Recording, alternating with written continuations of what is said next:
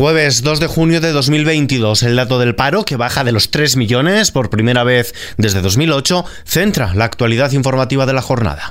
XFM Noticias. Con Ismael Arranz. ¿Qué tal? El número de parados registrados en las oficinas de los servicios públicos de empleo se redujo en 99.512 desempleados en mayo, es un 3,3% menos, lo que sitúa el total de parados por debajo de la cota de los 3 millones por primera vez desde finales de 2008, cuando se inició la crisis financiera. En concreto, mayo cerró con 2.922.991 desempleados, su menor cifra desde noviembre de 2008 según datos publicados este jueves por el Ministerio de Trabajo y Economía Social, unos datos frente a los cuales ha sacado pecho la vicepresidenta del Gobierno y ministra de Trabajo, Yolanda Díaz. Podemos decir hoy, para satisfacción del país, que el paro baja de esa barrera de los 3 millones en nuestro país. Exactamente, hoy tenemos 99.000 parados y paradas menos y la cifra de paro es de 2.922.000 personas que no hacen más que hacernos seguir trabajando con denuedo y con tesón para seguir reduciendo estas cifras de paro. Los contratos fijos se cuadruplican y suponen el 44,5% del total y el sector servicios concentra la mayor parte de la reducción del desempleo en un mercado laboral que empieza a prepararse ya para la campaña de verano. En mayo bajó en todos los sectores económicos frente a abril, con especial incidencia como decimos, en el sector servicios. Yolanda Díaz. A día de hoy tenemos uno de cada dos contratos, lo es con carácter indefinido y quedando mucho por hacer y seguramente nos tenemos que detener en eh, la formación o nos tenemos que detener en, contratos de parcialidad no deseada, pero desde luego los datos creo que son eh, muy relevantes. Mientras tanto, el líder del Partido Popular, Alberto Núñez Feijo, ha saludado que baje el paro, pero considera que se maquillan los datos porque lo que antes era un contrato temporal, ahora dice es un fijo discontinuo y no computa en el paro. Así lo decía esta mañana el líder de los populares, Alberto Núñez Feijo, en una entrevista en Onda Cero.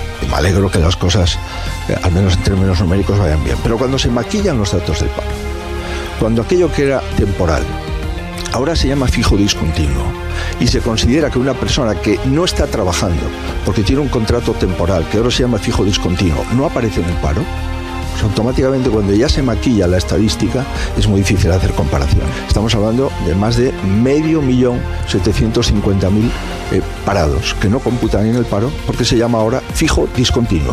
Es decir, lo que se ha hecho es una precariedad en respuesta, el ministro de Inclusión y Seguridad Social, José Luis Escriba, ha asegurado que es falso que el gobierno maquille las cifras del paro con el cómputo de los fijos discontinuos. Hay que preguntarse, dice el ministro, si Feijóo hace estas declaraciones por ignorancia o por mala intención. Por otro lado, el proyecto de ley de promoción de planes de pensiones salvará este jueves el trámite en comisión y pasará a debatirse y votarse en el Pleno del Congreso de los Diputados gracias a los apoyos favorables de PSOE, Unidas Podemos, Ciudadanos, PNV y el Grupo Mixto y pese al voto contrario del Partido Popular y de Esquerra Republicana. Además, Bildu se abstendrá en la votación del dictamen de la ley y no obstaculizará su tramitación después de haber logrado un acuerdo con el gobierno para que todas las pensiones no contributivas, las de viudedad, orfandad o invalidez, vean incrementadas sus cuantías mensuales en un 15%.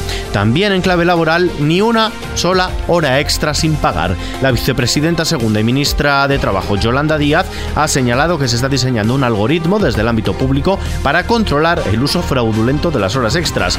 Díaz ha recordado que en España hay un abuso de las horas extra con más de 6,6 millones a la semana y con un claro sesgo de género.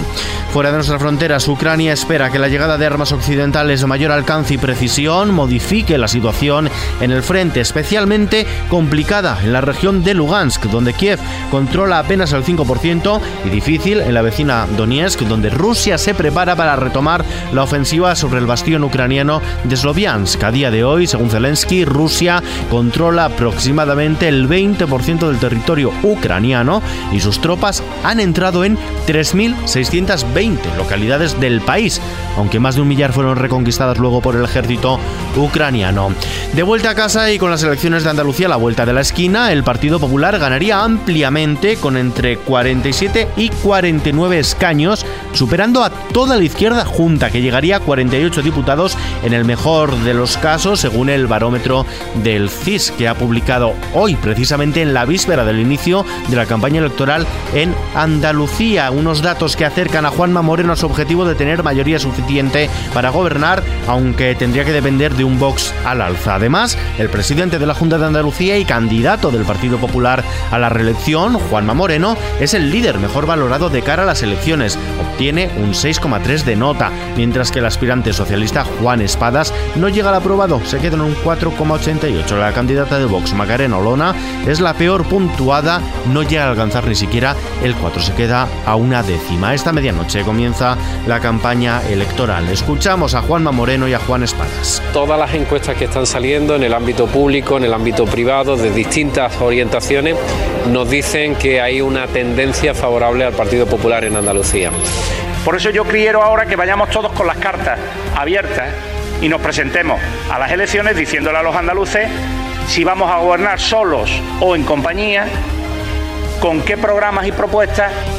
De Andalucía a Extremadura donde no les gustan los nombres, ni Concordia del Guadiana, ni las Mestas del Guadiana. Los alcaldes de Villanueva de la Serena y Don Benito han descartado los nombres propuestos para la ciudad resultante de la fusión de ambas localidades, ya que no parece que tenga aceptación suficientemente clara en las dos poblaciones. Ahora, desde ambos ayuntamientos van a seguir trabajando hasta encontrar el apoyo suficiente para un hombre que sea respaldado por la ciudadanía. Miguel Ángel Gallardo es el alcalde de Villanueva de la Serena.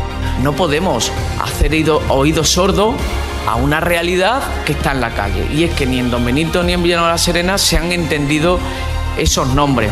Eh, haremos otra propuesta eh, que sea mejor entendida por los ciudadanos y donde todos nos sintamos eh, lo suficientemente cómodos para avalarla Sanidad propondrá ampliar la cobertura pública de la salud bucodental. El Ministerio llevará la semana que viene al Consejo Interterritorial del Sistema Nacional de Salud el plan de ampliación de la cartera pública de servicios de salud bucodental para cuatro colectivos prioritarios como los menores de 14 años embarazadas, personas con discapacidad y con cáncer cervicofacial. Así lo ha anunciado la propia ministra de Sanidad, Carolina Darias, y también en clave sanitaria el Ministerio ha confirmado un total de 156 casos positivos de viruela del mono, lo que suponen 14 más de los notificados ayer miércoles, mientras que la ministra Darias ha anunciado la llegada de unos pocos tratamientos del antiviral frente a la viruela del mono, así como la recepción con carácter inminente de unas 200 dosis de la vacuna pertinente.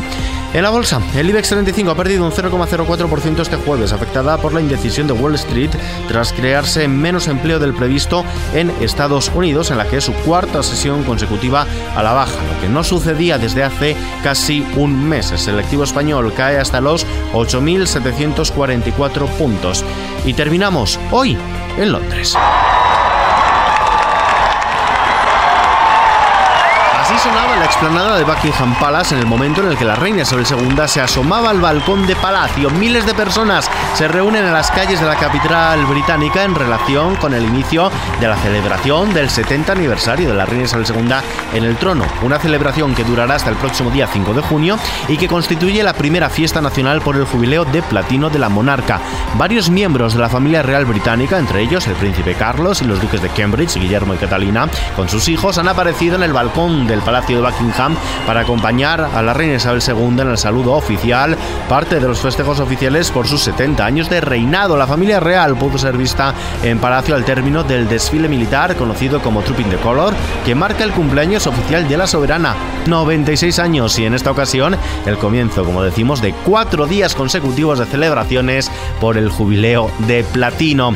Y desde allí nos despedimos por ahora. La información actualizada cada hora en punto en los boletines de XFM y ampliada aquí en nuestro podcast XFM Noticias. El sonido es obra de Gustavo Luna. Un saludo de Ismael Arranz. Hasta mañana.